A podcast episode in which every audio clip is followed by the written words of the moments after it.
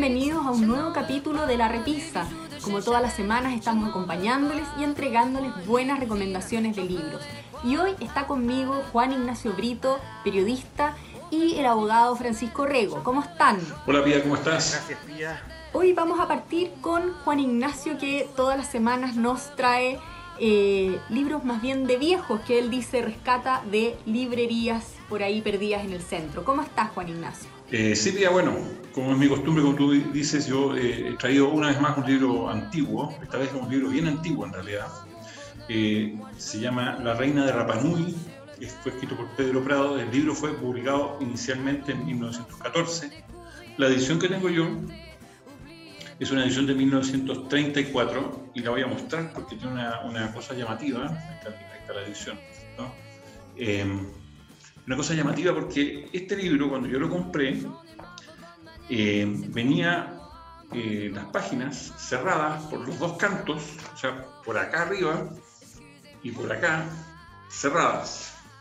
Por lo tanto, era un libro que nadie había leído, pese a que es un libro de 1934, la edición que tengo yo es de 34, un libro que nadie había leído. Así que mis ojos, mis cuatro ojos, fueron los primeros que se eh, posaron sobre estas páginas que estaban vírgenes para conocer la historia de la reina de Rapanui de Pedro Prado, eh, que es una historia de un periodista o un tipo que se hace periodista para viajar a fines del siglo XIX, eh, debe ser esto más o menos 1870, por ahí, y viaja desde Valparaíso a Rapanui, a la isla de Pascua, en busca de aventuras, viaja como periodista de un diario de Valparaíso. Y eh, llega hasta allá y se encuentra con Coemata Etú, es La Reina de Rapa Nui. Es un libro que mezcla eh, las aventuras, porque lo que cuenta ahí es un clima casi de guerra, una situación de sequía eh, que está amenazando la, supervivencia de la isla, porque en la isla no hay ríos, no hay lagos, sino que simplemente dependen del agua de, del agua de lluvia, y no había llovido mucho tiempo, estaban preocupados. Y también hay un francés que se las da de rey de la, de la Araucanía, que es el, consorte marido una relación con Coemata de Tú, y nuestro héroe, que es el que llega a la isla a descubrir toda esta situación eh, y las aventuras que vive ahí. Es un libro que se lee muy rápido, muy simple, no tiene grandes complicaciones, es muy entretenido y nos ayuda y nos lleva a un periodo en que Rapanui todavía no era parte de Chile. Recordemos que Rapanui o la isla de Pascua se integraron a Chile en 1888 y este libro es previo, es anterior. Así que lo que, lo que describe nuestro personaje es una gran aventura. Eh, y para esa época se demora dos meses el barco en llegar a, a, Rapanui, así que la verdad es que eh, es un cuento interesante que mezcla elementos de realidad, porque eh, efectivamente este rey francés o supuesto rey francés existió, parecida a la situación del, rey, del supuesto rey francés de la Araucanía, que también existió en su minuto. Hay un rey francés en, en, en Rapanui, o autoasignado rey, y Coemata tú, y la situación ya es más ficticia, por supuesto. Así que es un libro muy entretenido, muy recomendable, muy fácil de leer para aquellos que lo puedan encontrar, eso sí, porque es un libro eh, relativamente escaso, eh, pero está disponible todavía en librerías de viejo. Perfecto, gracias. Y vamos ahora entonces con Francisco, que entiendo que eh, esta semana optó por un solo autor, por libros de un solo autor. ¿Quién es? Bueno, al igual que en otras oportunidades también traje maridaje, como tú bien dices, Pía.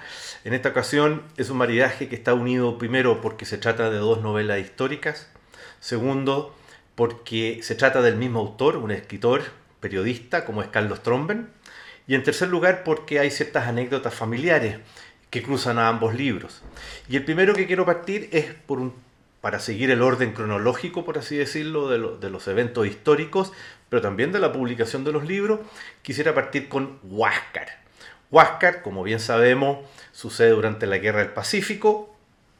Eh, nuestro país, el año 1879, eh, después de la eh, guerra, más, que de la guerra, de la batalla naval de Iquique y del hundimiento de la Esmeralda, eso hizo resurgir, ¿no es cierto?, toda una eh, fervor patriótico entre todos los chilenos y al mismo tiempo se generó de alguna manera una obsesión de la Armada chilena por conquistar y capturar al Huáscar. Huáscar, buque naval, ¿no es cierto?, de la Marina del Perú, que hizo que la Marina del Perú fuera de las más fuertes en el Pacífico durante el siglo XIX, al mando de uno de los eh, marinos más destacados, quizás el más destacado de su, de su época, como fue el almirante Grau.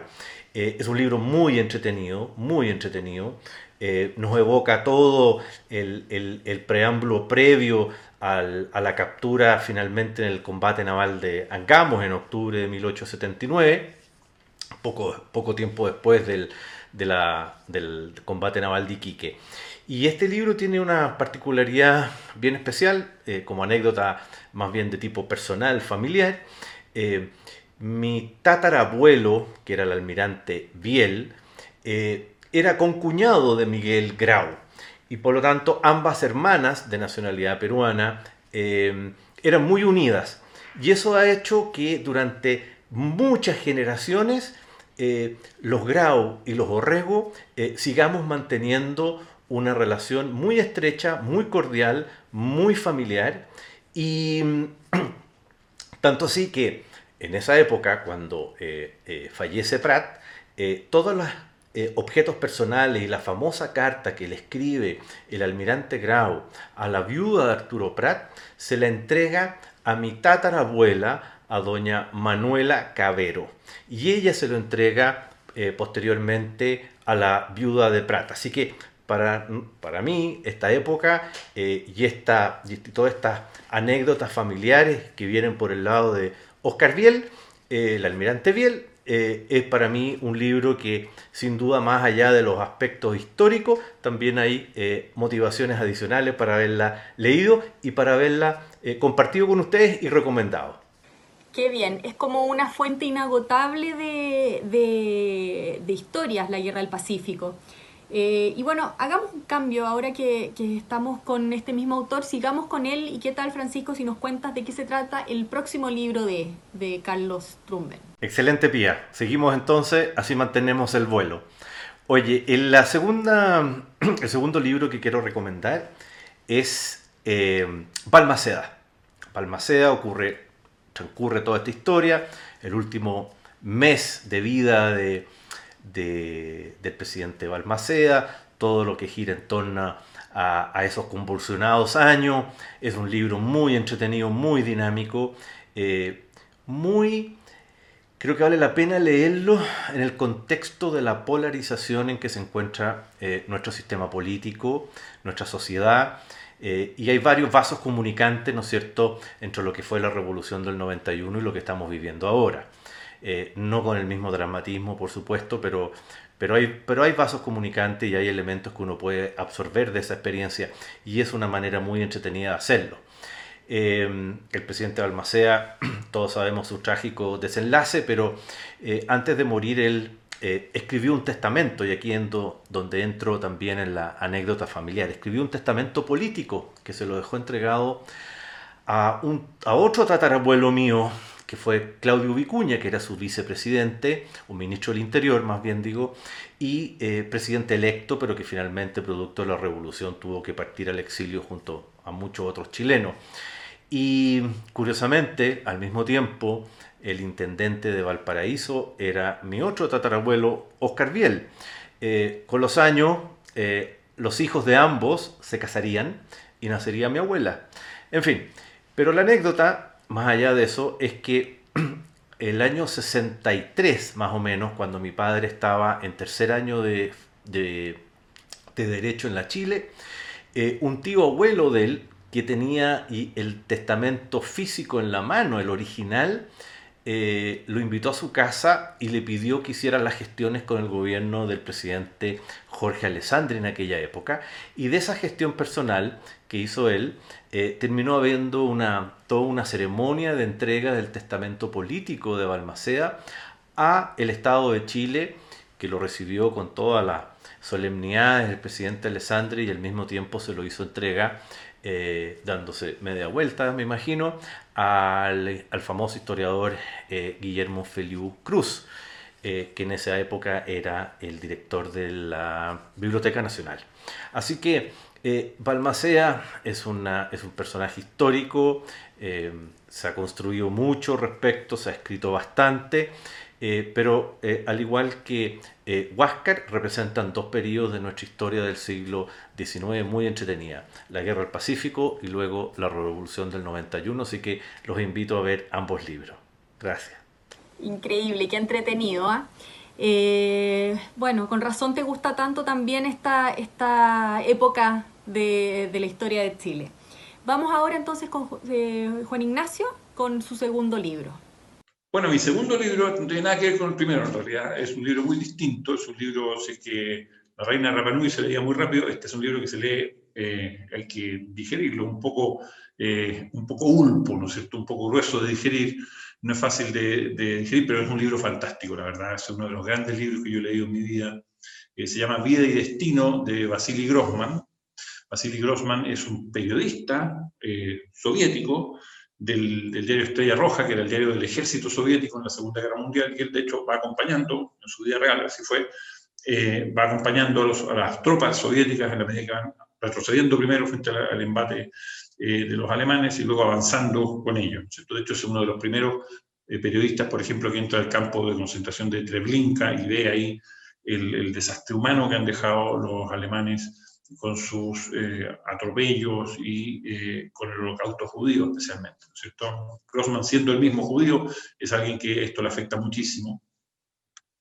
Y cuando a fines de los 50 o mediados de los 50 se produce el deshielo, Stalin ha muerto en el año 53, eh, Grossman se ha ido distanciando del régimen, especialmente por el tratamiento que le dio Stalin a los judíos en la última etapa de su vida, se ha ido distanciando del régimen y se produce la apertura de Khrushchev, él decide escribir un libro que es Vida y Destino. Vida y Destino se dice que es eh, la guerra y la paz de la batalla de, de, Stalingrado. Está situado básicamente en esa batalla de Stalingrado, eh, alrededor de dos hermanas y, un científico que se llama eh, Piotr Strum, que es el, protagonista y que muchos dicen que es el alter ego del propio Grossman. Y este libro narra la, la, batalla y todo lo que la rodea, es un libro coral, tiene una enorme cantidad de, personajes. De hecho, al final del libro, la, versión, la edición que tengo yo, por lo menos, está la lista de los personajes, porque uno tiene que ir a, a visitarlo algunas veces, porque la verdad es que se empieza a perder con la enorme cantidad de personajes que hay. Eh, pero un libro que tiene pasajes bellísimos, muy bonitos. Eh, por ejemplo, la carta que le escribe la madre de Strum a, a Strum, eh, ella ya en un campo de concentración alemán, sabiendo que va a morir por su condición de judía y que va a ser eh, asesinada. O le manda esta carta, que es una, carta realmente preciosa, muy, muy conmovedora. Hay situaciones en la batalla misma de actos de heroísmo, muy de entrega y de generosidad muy grandes. Eh, hay enfrentamientos o desafíos, todo lo que se pudiera, pudiera ver, a la autoridad política del minuto, etc. Es un libro que cuando lo presentó Grossman a la censura soviética, él lo terminó en el año 59, cuando la censura lo leyó, le dijo, no, sea, que este libro no, no, va a ser publicado, y no solo eso, no va a ser publicado en los próximos 100 años, jamás vamos a publicar este libro.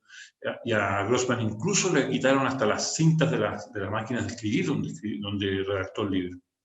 Pero él supo guardar una, una copia, esa copia quedó escondida, eh, eh, Grossman murió muy desencantado con el régimen, de hecho escribió otro, otro libro que se llama Causa Justa, que la verdad es que es una ruptura total con el régimen, eh, de estilo mucho más sutil la ruptura, eh, pero murió a principios de los 60 eh, y esa, esa copia quedó escondida y fue rescatada en los 80 por eh, Sájarov, Andrei Sájarov, que era un, disidente soviético, quien la microfilmó o la ordenó, la, la mandó microfilmar en secreto y la envió clandestinamente a Suiza. Así que esta obra, que fue terminada en 1959, vio, eh, salió a la luz pública por primera vez fuera de su país, salió en Suiza a la luz pública y fue publicada en ruso, en Suiza, en, la segunda mitad de los 80.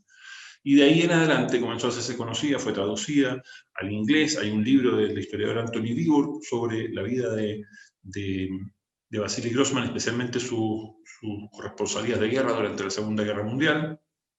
Y Grossman se ha transformado en los últimos años, de ya diríamos en los años 2000, ya hubo una, una, una traducción en español. Eh, se ha transformado en un autor que sigue siendo editado, porque hay muchas obras de él que quedaron ahí rusas eh, en distintas épocas. lo que hemos conocido al principio fue su etapa de desencanto con el régimen, lo que, la, la, obra que ha sido eh, ha venido siendo publicada es más bien la obra él era más leal al régimen, eh, especialmente en el periodo de la guerra. Pero es un escritor muy interesante y este es un librazo. La verdad es que yo lo recomiendo muchísimo, es, es, una de las grandes obras. Es una literatura rusa, esa literatura rusa que es bien poco compleja, pero la verdad es que toca los temas humanos, los toca con maestría como todo buen escritor ruso. Así que lo recomiendo mucho, Vida y Destino de Vasily Grossman. Bueno, muchas gracias Juan Ignacio, Francisco nuevamente por estas grandes recomendaciones. Así que al maletín, al maletín literario. Y nos vemos en un par de semanas. Que estén muy bien.